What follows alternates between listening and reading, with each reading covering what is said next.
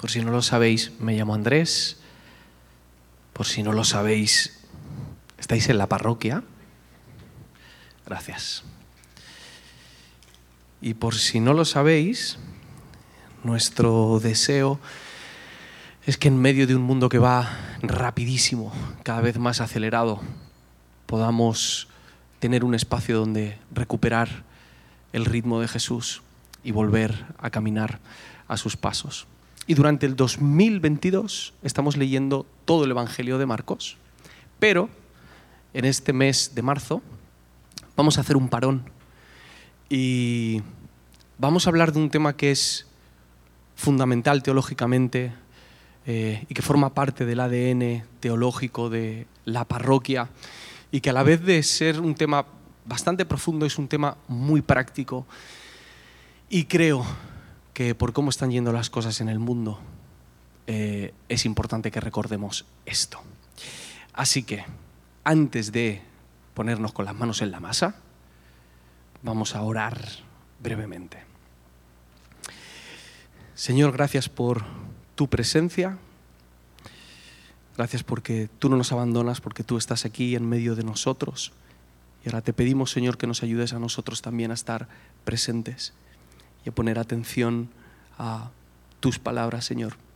Ayúdanos para darle el valor que merecen cada una de las cosas que tú nos dices a cada uno de nosotros. En el nombre de Jesús. Amén. Mm. Creo que todos estaremos de acuerdo con la siguiente afirmación. El mundo está loco. ¿Verdad? El mundo está loco. No hemos terminado la pandemia mundial, que está durando mucho más de lo que cualquiera hubiese imaginado. Y ya estamos en el conflicto y la guerra entre Rusia y Ucrania. Y no es lo único que está pasando en el mundo. No es lo único. Hay más guerras en el mundo. El año pasado vimos lo que pasó en Afganistán, o lo que pasó en Yemen, o en Etiopía, o, el golpe de Estado que hubo en, Myanmar. Y eso solamente cuando hablamos de, de, guerras. Y cuando enciendes las noticias, o cuando tienes una conversación, o cuando vas al bar y escuchas un poco de lo que está hablando la gente, una de las primeras preguntas que se me viene a la cabeza es, ¿cómo ¿Cómo hemos llegado a esto? ¿Cómo hemos llegado hasta este punto? ¿Por qué cosas hemos pasado para llegar a este punto? ¿Por qué es necesario pasar por una primera guerra mundial y no aprender? ¿Y pasar por una segunda guerra mundial y no aprender? Y estar todos asustados porque no sabemos si viene una tercera guerra mundial. ¿Por qué tenemos que pasar por estas cosas? ¿Cómo hemos llegado hasta este punto? Esa misma pregunta, ¿cómo hemos llegado a esto? Es la misma pregunta que nos hacíamos hace unos años, no muchos, 2018 si no me equivoco, cuando vimos el conflicto que hubo con el tema del referéndum en Cataluña y ese domingo en el que las cosas se nos fueron de las manos. Bueno, pues es esa misma pregunta. Es la misma pregunta que nos hacemos cuando descubrimos que en el 2021 casi 4.000 personas se suicidaron en España. ¿Cómo hemos llegado a esto? Es la misma pregunta que se hace un matrimonio cuando está a punto de divorciarse. Es la misma pregunta que se hace un matrimonio cuando se da cuenta de que sus malas decisiones económicas están a punto de acabar con la estabilidad en su familia. Es la misma pregunta que se hace un chico, una chica de 17, de 18 años, que no para de enganchar una mala decisión tras otra mala decisión y está rompiendo la relación con sus padres. Es la misma pregunta, ¿cómo he llegado a esto? La que se hace una persona alcohólica durante 15, 20, 25 años y ahora no sabe cómo salir de esto. ¿Cómo hemos llegado a esto? Como discípulos de Jesús es importantísimo que nos hagamos esta pregunta. Importantísimo. Pero podemos hacernos esta pregunta muy mal o muy bien. Podemos hacernos la pregunta intentando saber quién tiene la culpa. Podemos hacernos la pregunta con la mala actitud de saber quién es el responsable de todo lo que está ocurriendo y poder señalarle. La semana pasada Alex nos hablaba del tonto del pueblo, ¿os acordáis? El tonto del pueblo, esa persona a la que cada vez que las cosas salen mal, todo el mundo acusa fácilmente el chivo expiatorio a quien le echamos la culpa. Pero cuando te haces la pregunta con, con esa mala actitud, en realidad no quieres saber cómo has llegado a esto. En realidad no quieres saber la verdad. En realidad no quieres saber eh, si existe una solución o cómo pueden cambiar las cosas. Lo que quieres, lo único que quieres, es evadir toda responsabilidad y echarle la culpa a cualquier otra persona. O podemos hacernos la pregunta bien. Durante el mes de marzo vamos a preguntarnos esto, especialmente en el día de hoy, cómo hemos llegado a esto y lo vamos a hacer de una manera honesta. Y le vamos a preguntar a la Biblia cómo hemos llegado a esto. Y a lo mejor la respuesta que nos encontramos no es la que más nos gusta, pero es la que creemos que es verdad. Vamos a hacer lo siguiente. Para responder a esta pregunta, vamos a irnos al libro de Génesis. Vamos a estar hablando de los tres primeros capítulos. Y sé que algunos de vosotros, a lo mejor especialmente con estos primeros capítulos de Génesis, tenéis vuestras dudas y a lo mejor dudáis de cuán preciso, cuán cierto, eso, cuán, cuán preciso históricamente, objetivamente, científicamente, arqueológicamente es la creación y el Génesis y tenéis todas esas dudas en vuestra cabeza. Vale, pues esas dudas van a seguir porque no vamos a hablar de esas. ¿Vale? Esas las podemos dejar para otro día, o un café, una cerveza, y charlamos del asunto. Pero hoy lo que os recomiendo es que podamos leer estos capítulos con otros ojos y que podamos ver qué es lo que hay detrás de la historia que vamos a leer. Porque hay mucho más de lo que nosotros nos pensamos. Vamos a empezar yendo al momento en el que las cosas no eran como son ahora. Vamos a ver cómo eran las cosas antes de que llegase ese fatídico momento en el que todo cambió. Y eso lo encontramos en el capítulo 1 y en el capítulo 2 de la creación, de Génesis. No vamos a leer los dos capítulos, voy a ver solamente unas partes. Pero una de las primeras cosas que descubrimos al leer eh, el Génesis, en los tres primeros versículos, una de las primeras cosas que vemos es el poder de la palabra de Dios. Vemos en el versículo 3 que dijo que fuese la luz y la luz fue. Su voz creativa, su voz poderosa, la voz capaz de crear de la nada y decirle a lo que no es que sea. Un poquito más adelante vemos que esa misma voz le habla a las cosas creadas para que las cosas creadas creen cosas. Y le dice a la tierra que cree animales, domésticos, salvajes y de toda especie. Después vemos que esa misma voz, en, un, no sé si es en el versículo 24, dice, y hagamos, ahora hagamos al hombre a nuestra imagen y semejanza. Y luego llega un momento precioso.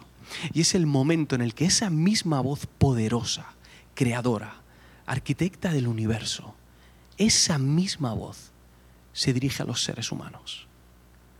Y lo primero que le dice en el versículo 28 es esto. 1.28. Y los bendijo Dios diciéndoles, sed fecundos y multiplicaos, llenad la tierra y sometedla, dominad sobre los peces del mar, sobre las aves del cielo y sobre los reptiles que se arrastran por el suelo. Les dijo también, estoy leyendo la versión de la palabra, por cierto, les dijo también, os confío todas las plantas que en la tierra engendran semilla, y todos los árboles con su fruto y su semilla. Ellos os servirán de alimento. La misma voz creadora se dirige al hombre y le da un propósito. Le bendice y le da un propósito y le dice, mira, tú vas a administrar todo esto que yo he creado. Tú vas a cultivar y hacer crecer todo esto que yo he empezado. Vas a ser administrador de la creación. Y aquí hay una palabra clave. En la versión de la palabra, en el versículo 29, dice, os confío. Os confío. Dios, el creador del universo, diciéndole al ser humano, os confío. Es un padre diciéndole a su hijo de 18 años, toma la llave del coche. Os confío. Si hay una palabra que define cómo eran las cosas antes de que todo se estropease, es la confianza. La confianza. El Edén era un lugar de confianza en el que el hombre y la mujer confiaban plenamente en las palabras de Dios y Dios confiaba todo lo que tenía al ser humano. Era el lugar en el que Adán y Eva no tenían que esconder quiénes eran y a la vez Dios no estaba oculto a los ojos de los hombres.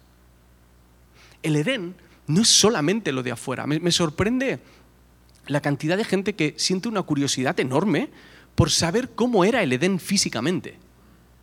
¿Qué, tipos de árboles? Eh, yo he estado en conversaciones absurdas referente al tema. ¿Cuáles eran los ríos? ¿Qué tipos de árboles? ¿Y qué animales? Y el tema de los dinosaurios. ¿Habían o no habían dinosaurios ahí? Y, empiezan con todo. Y bueno, ¿qué ríos y qué nombres? ¿Y dónde estaba? ¿Cuántos arqueólogos han invertido millones intentando averiguar dónde está el Edén? Hay algo más importante que eso. Y es cómo era a nivel emocional el Edén cómo era a nivel espiritual el Edén. Era un lugar de confianza. Y eso es mucho más importante.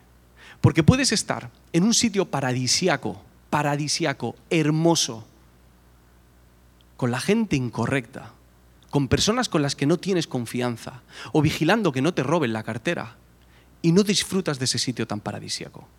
Pero puedes estar en un bar bastante mediocre, normalito, a las doce y media un domingo comiéndote unos patacones con las personas adecuadas y puede ser la mejor mañana de tu vida. Simplemente porque estás con las personas con las que sientes confianza. El Edén era ese lugar donde todo lo que era el hombre le pertenecía a Dios y Dios le pertenecía al hombre. Me recuerda ese pasaje de, tú serás mi pueblo y yo seré tu Dios. Eso era el Edén. Dios vuelve a hablar. Génesis capítulo 2, versículo 15. Y dice, Dios el Señor tomó al hombre y lo puso en el jardín de Edén para que lo cultivara y lo cuidara. De nuevo se repite esta idea. Y le dio esta orden puedes comer del fruto de todos los árboles que hay en el jardín, excepto del árbol del bien y del mal. No comas del fruto de ese árbol, porque el día en que comas de él tendrás que morir. La misma voz que crea, la misma voz que le da un propósito al ser humano, es la misma voz que protege al ser humano. ¿Y cómo protege al ser humano? Dándole una instrucción. No comas de este árbol, porque el día que comas de este árbol vas a sufrir algo que no quiere sufrir. Lo que le está diciendo es que la manera de seguir viviendo en el Edén, la manera de poder disfrutar de ese lugar, era no quebrantando la confianza. Confía en mí. Yo te he dado un propósito. Yo te he dado todo esto para que tú lo administres. Confía en mi instrucción. No comas de este árbol. Pero todos sabemos cómo va lo, siguiente, ¿no? Por si acaso vamos a leerlo. Génesis 3, versículo 1. Y ahora sí podéis seguirme, seguirme. Voy a leer en la versión de la palabra. La serpiente, el más astuto de todos los animales del campo que Dios, el Señor, había hecho, entabló conversación con la mujer diciendo, con que Dios os ha dicho que no comáis de ningún árbol del jardín. La mujer contestó, podemos comer del fruto de todos los árboles del jardín, únicamente nos ha prohibido comer o tocar el fruto del árbol que está en medio del jardín, porque moriríamos. Pero la serpiente replicó a la mujer, de ninguna manera moriréis. Dios sabe que si un día coméis, se os abrirán los ojos y seréis iguales a Él y conoceréis el bien y el mal. Entonces la mujer se dio cuenta de lo hermoso que era el árbol, de lo delicioso que eran sus frutos y lo tentador que era tener aquel conocimiento. Así que tomó del fruto y comió, dándoselo seguidamente a su marido, que estaba junto a ella y que también comió. Este es el momento en el que todo cambia. Este es el momento que da el pistoletazo de salida a la situación que nosotros vivimos hoy, a nivel global y a nivel concreto, personal, en nuestras casas. Este es el momento que da la respuesta a la pregunta, ¿cómo hemos llegado a esto? Bueno, teológicamente, esta es la respuesta. La serpiente empieza a hacer preguntas, pero, pero os fijáis ¿no? en las preguntas en, el tonito. No sé con qué acento os imagináis hablando a la serpiente, pero, pero a mí me suena muy valenciana, la verdad. ¿Vale? Típico comercial valenciano, ¿no? Que te, que te quiere cambiar de, de compañía de teléfono. Y intenta, o sea, tergiversa las palabras de Dios, las coge a medias, son verdades a medias, las manipula, las ordena de tal manera que consiga la intención que tiene. ¿Cuál es la intención? Que Adán y Eva dejen de confiar en Dios. Que Adán y Eva pongan su confianza en otro lugar.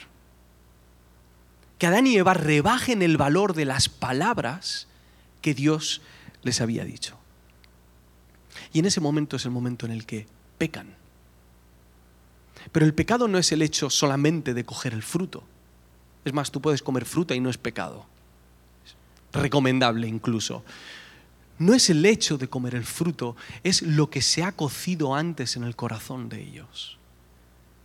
El pecado es el convencimiento de que mi voluntad vale más que la voluntad de Dios. Que mis palabras, que mis verdades valen más que las palabras y la verdad de Dios. Y ahí, en ese momento, es cuando nos damos cuenta de que Génesis 3 no es solamente algo que ocurrió, es algo que ocurre todos los días. Génesis 3 es la historia que se repite constantemente. Es el día de la marmota. Siempre estamos dándole vueltas a esto. Nosotros y los demás. Cada vez que nosotros valoramos más nuestra opinión que la de Dios y nos movemos en nuestra dirección y no en la de Dios, Génesis 3 se está repitiendo. Cada vez que el fruto nos parece tan tentador y tan hermoso, y ese conocimiento, ¡ay! ¿cómo me voy a saciar? Cada vez que hacemos eso, cada vez que el mundo hace eso, se repite la historia de Génesis 3. Y la consecuencia de esta decisión es devastadora. La consecuencia, resumiendo, es que nos rompemos. Para ser concretos, lo que se rompe es nuestra confianza. Y se rompe nuestra confianza en cuatro direcciones distintas. Y es muy importante que recordemos esto. Voy a ser muy pesado durante las próximas semanas. Esa confianza se rompe en cuatro direcciones distintas. La primera es que se rompe la confianza en Dios. Antes tenían una relación natural Adán y Eva con Dios. Una relación, yo no sé si habéis caído esto, pero en los primeros capítulos de Génesis no se habla de religión no se habla de liturgia, no se habla de órdenes, ni siquiera se habla de disciplinas espirituales. Era una relación natural con Dios. Pero de repente esa confianza se rompe. Dice el versículo 8 eh, del capítulo 3, cuando el hombre y su mujer sintieron los pasos del Señor, que estaba paseando por el jardín al fresco de la tarde, me encanta esta versión, Corrieron a esconderse entre los árboles del jardín para que Dios no los viera. Corrieron a esconderse. El hombre se sentía culpable. El hombre ya no podía ser quien era delante de Dios. Y es la primera vez, la primera vez que deciden esconderse. Se rompe la confianza con Dios, pero no solo eso, se rompe la confianza en nosotros mismos. Dice el versículo 9, pero Dios el Señor llamó al hombre diciendo, ¿dónde estás? El hombre contestó, te oí en el jardín, tuve miedo porque estaba desnudo y me escondí. ¿Miedo? ¿Miedo? ¿Sabría, ¿Sabría Adán realmente usar esta palabra? ¿Se, ¿Se, la inventó en el momento? tuve miedo. Esto es nuevo. De repente el ser humano empieza a tener sentimientos incoherentes. Digo incoherentes porque son sentimientos que no queremos tener, pero los tenemos. Incluso muchas veces nos dominan. Es cuando aparece el miedo, la vergüenza, la depresión, la tristeza, los complejos, la ansiedad, la culpabilidad, todos esos sentimientos negativos que son fruto de la falta de confianza de Adán y Eva en lo que Dios les había dicho, en la instrucción que les había dado. Se rompe la confianza con Dios, se rompe la confianza en ellos mismos, también se rompe la confianza en los demás. Versículo 11 dice, entonces Dios, el Señor, le preguntó, ¿y quién te dijo que estabas desnudo? ¿Acaso has comido del árbol del que te prohibí comer?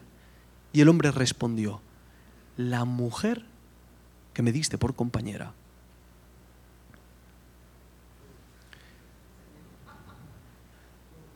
Os, suena, ¿no? Estáis todos pensando en el desayuno de hoy. La mujer que me diste por compañera me ofreció de ese, fruto y lo probé. Y aquí hay un, doble juego de Adán. Y es que no solamente le echa la culpa a Eva, se la echa a Dios. La mujer que me diste por compañera. No, papá. De, momento estamos en el Edén. De momento. ¿Vale? Prometí que no iba a hacer un chiste de esos en mi vida y he, he fallado. Se rompe la confianza en los demás. Ahora, en serio, imaginaos la cara de Eva. Imaginaos la cara de ver que tu compañero de vida no se está haciendo responsable de lo que a él le toca.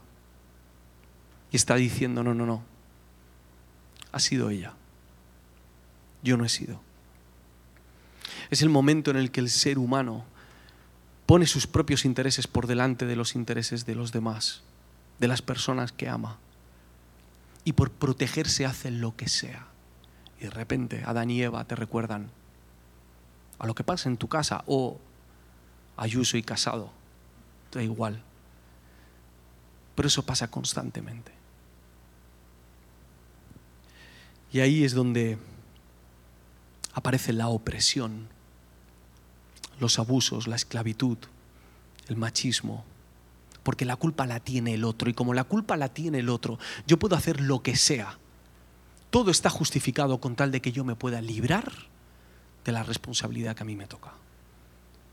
Aparecen el rencor, la envidia, los celos y un sinfín de problemas interrelacionales que si son difíciles de solucionar en mi propia casa, ¿cómo se van a solucionar a nivel global? Se rompe la confianza en Dios, la confianza en nosotros, la confianza en los demás.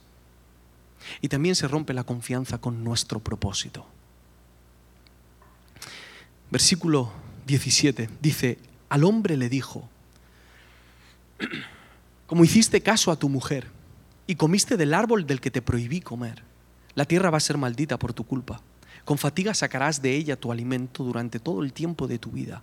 Te producirá espinos y cardos y comerás hierba del campo. Te ganarás el pan con el sudor de tu frente, hasta que vuelvas a la tierra de la cual fuiste formado, pues eras, eres polvo y al polvo volverás. Antes, no sé si recordáis que hemos leído que el primer momento en el que Dios habla con el ser humano lo que hace es confiarle la creación. Le confía la creación y le da un propósito. Le dice, tú estás aquí para esto. Pero ese propósito de repente se rompe. Y el jardín que tiene que administrar ya no es un jardín. Dice el pasaje que ahora va a ser tierra hostil, ahora va a ser tierra seca, en la que vas a tener que trabajar duro, duro, para poder sacar algún provecho. Y ahí es cuando el hombre, en vez de convertirse en el jardinero de la creación, se convierte en el depredador de lo que Dios ha creado. Y lo que Dios nos había confiado lo destruimos. Y no solamente acabamos con la creación, no solamente contaminamos, no solamente malgastamos todos los recursos que tenemos en la tierra, sino que además somos malos administradores del resto de cosas que Dios nos ha dado. Somos malos administradores de nuestro tiempo, somos malos administradores de nuestra economía. Porque hemos perdido nuestro propósito. Porque no sabemos para qué está la creación. Porque hemos olvidado para qué está el dinero. Porque hemos olvidado para qué está nuestro tiempo. Somos depredadores y consumidores en vez de mayordomos. Se rompe la confianza con Dios, se rompe la confianza en nosotros, se rompe la confianza en los demás y se rompe la confianza con nuestro propósito. Sé que algunos de vosotros a lo mejor tenéis eh, como peleitas con, con la palabra pecado, porque la palabra pecado es una de esas palabras fuertes que las llevamos escuchando desde niños, especialmente si os habéis criado en un ambiente religioso, y nos evoca muchos pensamientos diferentes la palabra pecado. ¿no? Y, entonces entramos como en todas estas preguntas de qué es pecado y qué no es pecado, y dónde está la línea, ¿no? y, y, qué es fornicar y qué no es fornicar, y qué es robar y qué no es robar, y qué es hacer trampas con Hacienda y qué no es hacer trampas con Hacienda. ¿no? Y empezamos a hacer todas esas preguntas. Un consejo, si te estás haciendo esa pregunta, vas mal, ya solo, solo eso, ¿vale? Vigílate. Pero si, las definiciones de pecado a lo mejor no te, no te llenan o no te ayudan a saber qué tienes que hacer o no hacer, aquí va una definición de pecado. El pecado es todo aquello que sigue contribuyendo en la desconfianza a Dios, la desconfianza en ti mismo, la desconfianza en los demás y en la desconfianza con tu propósito. Si lo que haces o piensas está destruyendo la relación de confianza con Dios, contigo, con los demás y tu propósito, no lo dudes, es pecado.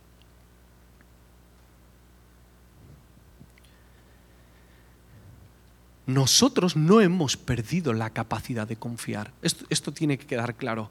El ser humano no ha perdido la capacidad de confiar. El ser humano sigue confiando. El ser humano confía de manera innata. La cuestión es en quién confías.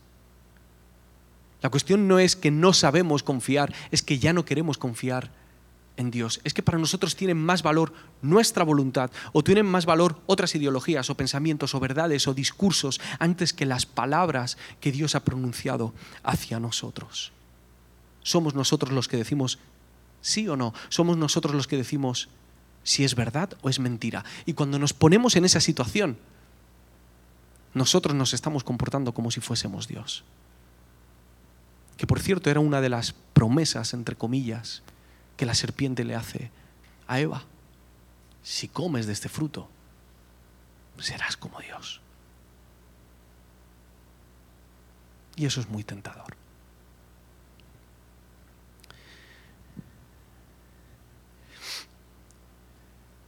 Si quieres saber cómo hemos llegado a esto,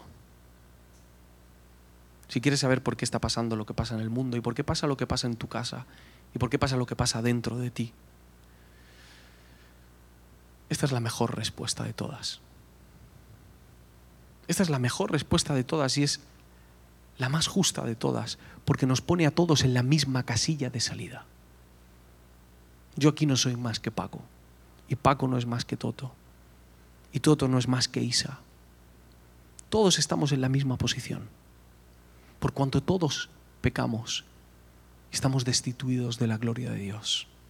Porque al final no es una cuestión solo de lo que haces, no es una cuestión solo de tus acciones, de quién ha disparado primero, es una cuestión de aquí dentro. Hay una frase que menciono muchísimo del rapero Vico Sí, que dice, es en el corazón donde comienzan las guerras. Y ese problema lo tenemos todos nosotros. Ahora, si,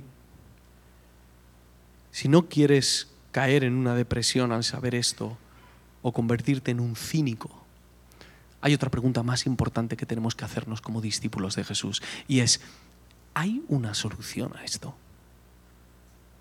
¿Hay una solución a esto? Y si hay una solución, ¿cuál es esa solución? Bien, primero te digo cuál no es la solución.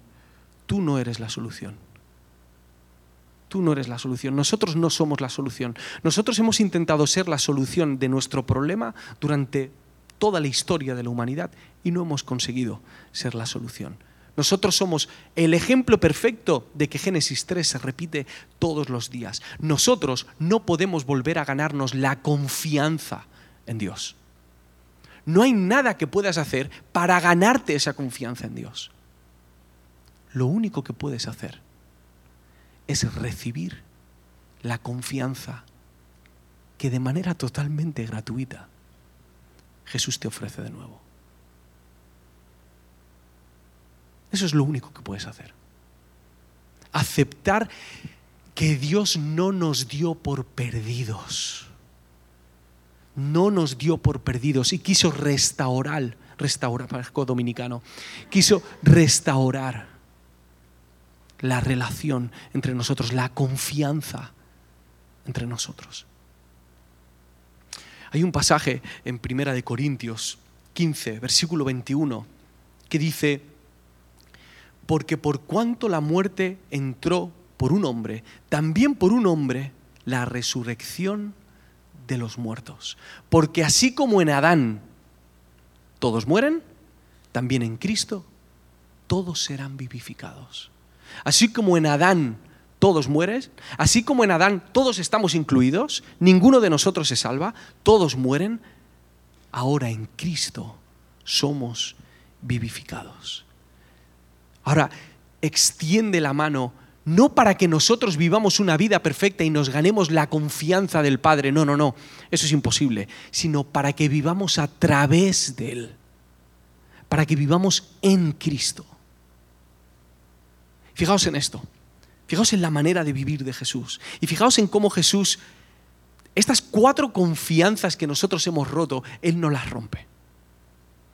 Fijaos en cómo Jesús tenía su confianza puesta en las palabras de Dios. Y por eso en algún momento llega a decir, no solamente de pan vivirá el hombre, sino de toda palabra que es pronunciada por Dios. Fijaos en cómo confiaba Jesús en sí mismo. Ese momento en el que va a lavar los pies a los discípulos y dice, sabiendo que todas las cosas le habían sido dadas. O el momento en el que va a mandar a sus discípulos a cambiar la historia de la humanidad y antes de darles la comisión les dice, toda autoridad me es dada. Él sabía quién era. Tenía confianza en Dios, tenía confianza en lo que Dios había dicho de él, tenía confianza en los demás. En los demás, esto, esto es algo que me da un poco de rabia, porque cuando hablamos de confiar en el hombre, siempre hay alguien que dice, maldito el hombre que confía en el hombre. Y sacamos el versículo rapidísimo. Pero Jesús, Jesús escogió gente normal, gente pecadora, gente traidora, y les confió el movimiento que iba a cambiar la historia. Les llamó de donde estaban, sabiendo cómo eran, no cambiaron, no cambiaron al instante. Mirad, leed los textos, en el, ya leeremos alguno en Marcos, pero vais a ver cómo peleaban entre ellos, cómo peleaban por poder, cómo Jesús sabía que Pedro le iba a negar y aún así le seguía llamando. Jesús confiando en los demás y Jesús confiando en el propósito que Dios le había dado. Él sabía que había venido a servir, a morir. En Juan dice en varias ocasiones que no hacía ni decía nada por su propia cuenta. Hacía todo aquello que el Padre le decía. Él sabía a qué había venido. Jesús, con su vida, restaura la confianza en Dios, en nosotros, con los demás y en nuestro propósito. Y ahora nosotros tenemos la oportunidad de vivir a través de Él. Y al vivir a través de Él, nosotros vamos siendo transformados poco a poco. ¿Cómo hemos llegado hasta esto? Por nuestra falta de confianza en Dios. ¿Cómo podemos salir de esto? Poniendo nuestra confianza en Jesús. Durante las próximas semanas vamos a ver de una manera más detallada cómo Jesús restaura cada una de estas relaciones, fortaleciendo la confianza con Dios, conmigo, con los demás con mi propósito. Pero me gustaría dejaros algo para, para hoy, algo tan, tan espiritual como práctico. Esta semana, leyendo el texto por no sé cuántas veces, me llamó la atención algo.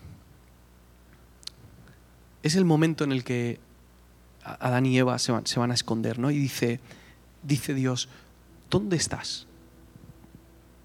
El hombre contestó, te oí en el jardín, tuve miedo porque estaba desnudo y me escondí. Entonces Dios el Señor le preguntó, ¿y quién te dijo que estabas desnudo?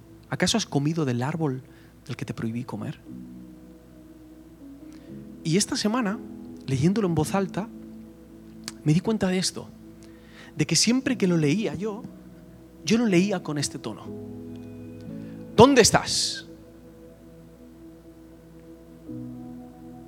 ¿Y quién te dijo que estabas desnudo?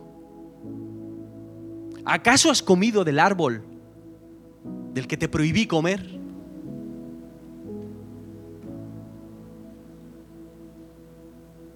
Pero esta semana lo he leído de otra manera. ¿Dónde estás? ¿Quién te dijo que estabas desnudo, Adán?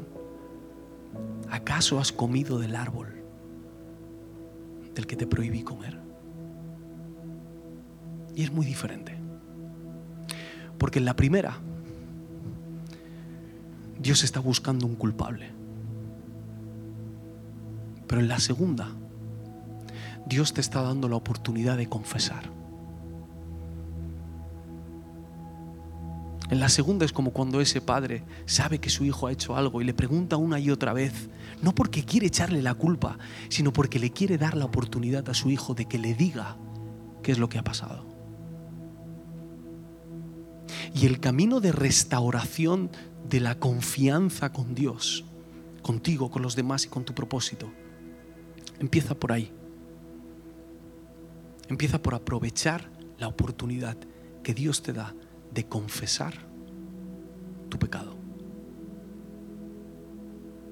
de confesar tus errores, de confesar tus malas decisiones, de decirle, Señor, yo estoy aquí, estoy en este punto de mi vida. Señor, mi confianza contigo está estropeadísima y no sé por qué. Y necesito que me ayudes a volver a confiar en ti. Señor, mi confianza en los demás está rota, mi confianza en mí me siento una basura necesito que me ayudes a recordar quién soy en ti. Señor, mi confianza en mi propósito, no sé qué hago aquí, no sé por qué existo, no sé qué tengo que hacer, no sé qué paso tengo que dar. Necesito que me ayudes a recuperar la confianza en el propósito que me has dado.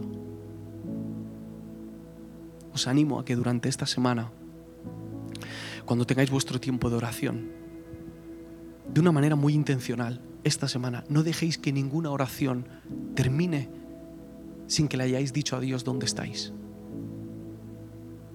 Señor, necesito que restaures esa confianza. Y solamente tú puedes hacerlo.